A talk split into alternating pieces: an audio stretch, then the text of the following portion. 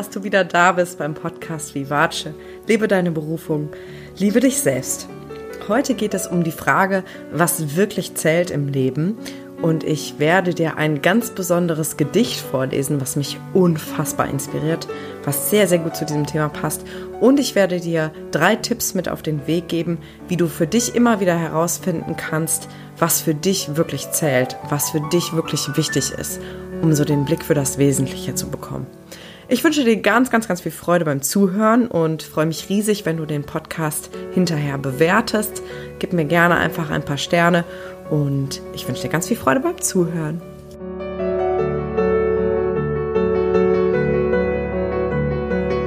Ich möchte dir zum Einstieg in dieses Thema gerne ein Gedicht vorlesen. Und zwar ist das das Gedicht wenn ich das Leben noch einmal leben könnte von Jorge Luis Borges. Ähm, er war ein argentinischer Schriftsteller und ähm, ja, ich möchte eigentlich gar nicht groß Worte verlieren, sondern direkt mit dem Gedicht anfangen. Wenn ich mein Leben noch einmal leben könnte, im nächsten Leben, würde ich versuchen, mehr Fehler zu machen. Ich würde nicht so perfekt sein wollen, ich würde mich mehr entspannen. Ich wäre ein bisschen verrückter, als ich es gewesen bin. Ich würde viel weniger Dinge so ernst nehmen. Ich würde nicht so gesund leben, würde mehr riskieren. Ich würde mehr reisen, mehr Sonnenuntergänge betrachten, mehr Bergsteigen, mehr in Flüssen schwimmen. Ich würde an mehr Orte gehen, wo ich vorher noch nie war. Ich würde mehr Eis essen und weniger dicke Bohnen. Ich würde mehr echte Probleme als eingebildete haben. Ich war einer dieser klugen Menschen, die jede Minute ihres Lebens fruchtbar verbrachten. Freilich hatte ich auch Momente der Freude, aber wenn ich noch einmal anfangen könnte, würde ich versuchen, nur mehr gute Augenblicke zu haben. Falls du es noch nicht weißt, aus diesen besteht nämlich das Leben, nur aus Augenblicken. Vergiss nicht das Jetzt. Ich war einer derjenigen, die nirgendwo hingingen, ohne ein Thermometer, eine Wärmflasche, einen Regenschirm und einen Fallschirm. Wenn ich noch einmal leben könnte, würde ich leichter reisen. Wenn ich noch einmal leben könnte, würde ich von Frühlingsbeginn an bis in den Spätherbst hinein barfuß gehen. Ich würde mehr Karussell fahren, mir mehr Sonnenaufgänge ansehen und mehr mit Kindern spielen, wenn ich das Leben noch vor mir hätte. Aber sehen Sie, ich bin 85 Jahre alt und weiß, dass ich bald sterben werde. Ja, und warum habe ich dir dieses Gedicht jetzt vorgelesen? Hm. Ich habe dieses Gedicht tatsächlich ausgedruckt bei mir im Bad hängen und lese es immer wieder, weil es mich unglaublich inspiriert.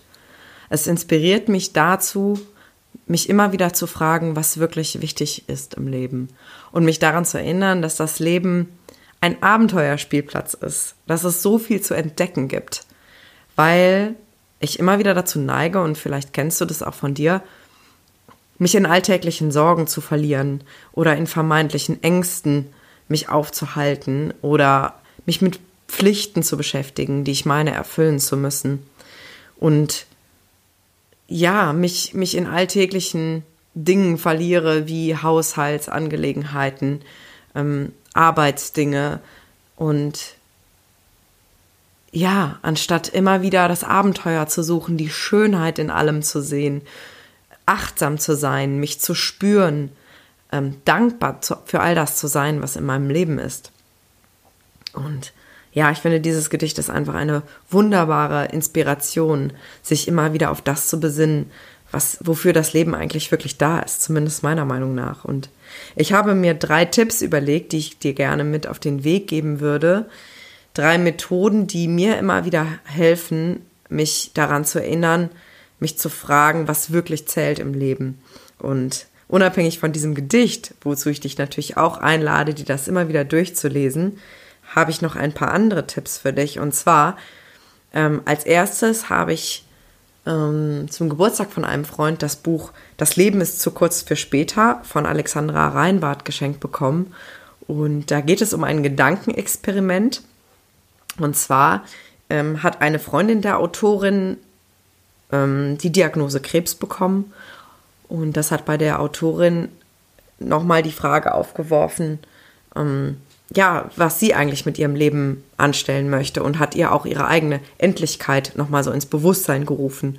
Und sie hat sich dann vorgenommen, das Gedankenexperiment zu starten, dass sie nur noch ein Jahr zu leben hat. Und hat dann alle Entscheidungen, die anstanden, immer vor dem Hintergrund gefällt, dass sie ja nur noch ein Jahr zu leben hat. Und das hat ihr immer wieder erlaubt, sich auf das Wesentliche zu konzentrieren und mutig zu sein und vielleicht auf den ersten Blick scheinbar unvernünftige Entscheidungen zu treffen.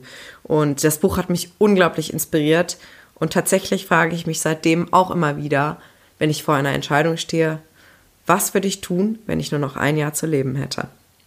Und vielleicht sollte ich an dieser Stelle auch anmerken, dass ich ganz unbezahlt und, und freiwillig Werbung für dieses Buch mache, einfach weil es mich sehr inspiriert hat. Also das war der erste Tipp, dieses, dieses Buch zu lesen. Und der zweite Tipp, den ich dir geben kann, um immer wieder halt diesen Blick für das Wesentliche zu bekommen, ist in der Meditation zu deinem 80-jährigen Ich zu reisen. Da gibt es auch angeleitete Meditationen, aber du kannst das ja auch für dich selbst probieren und zwar dir vorstellen, dass du deinem 80-jährigen Ich begegnest. Du kannst zum Beispiel vorstellen, kannst dir vorstellen, du bist an einem ganz besonderen Ort, vielleicht in einem Garten, so, so ein Bild habe ich immer.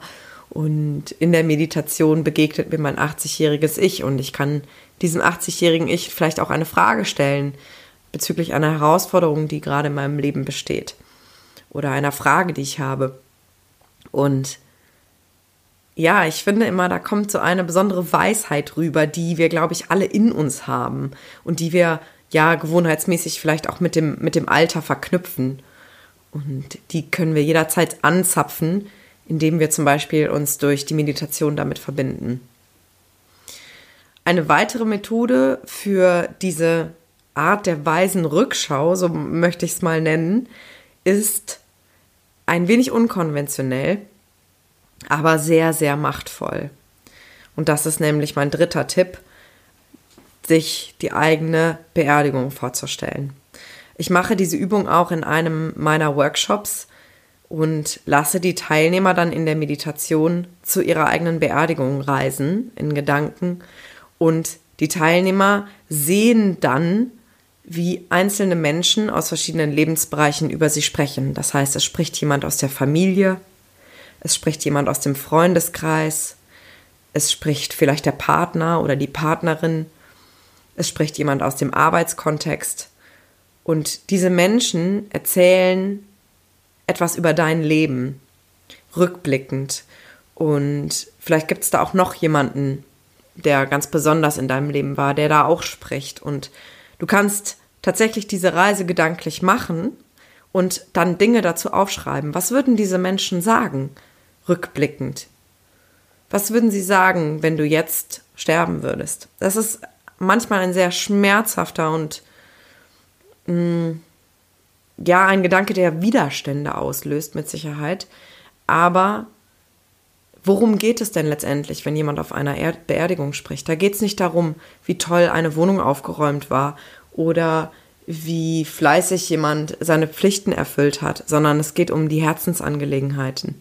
Wie sehr hat jemand geliebt, andere Menschen inspiriert, unterstützt was hat diesen Menschen besonders gemacht. Und genauso kannst du eben durch die Augen der anderen sozusagen auf dich selbst und auf dein Leben schauen und du wirst bestimmt einige Erkenntnisse darüber gewinnen, was wirklich wichtig ist in deinem Leben. Ja, genau.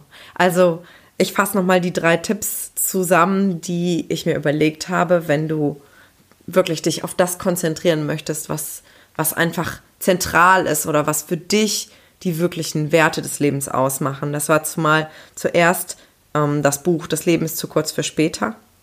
Und der zweite Tipp war, ähm, eine Reise zum 80-jährigen Ich zu machen und sozusagen diese innere Weisheit anzuzapfen. Und der dritte Tipp war eben, sich seine eigene Beerdigung vorzustellen und dazu dann eben auch Notizen zu machen. Ja, ich hoffe, dass dieses Thema heute dich jetzt nicht traurig gestimmt hat, ähm, denn in diesen Übungen und auch in diesem Gedicht, was ich dir zu Beginn vorgelesen habe, liegen in meiner, in meinen Augen ganz viel Weisheit und ganz viel Kraft. Und ich finde, diese Übungen erleichtern es so vielleicht auch diese vermeintlich wichtigen Dinge, die aber gar nicht wirklich wichtig sind, in den Hintergrund rücken zu lassen. Ja, also ich würde mich riesig freuen, wenn du mich daran teilhaben lässt, ähm, wenn du diese Übungen ausprobierst, mir erzählst, wie es für dich war. Ich hoffe, ich konnte dich damit ein bisschen inspirieren und wünsche dir jetzt noch einen wunderschönen Tag und freue mich, dich hoffentlich in meiner nächsten Podcast-Folge wieder begrüßen zu dürfen. Alles Liebe, deine Lilian.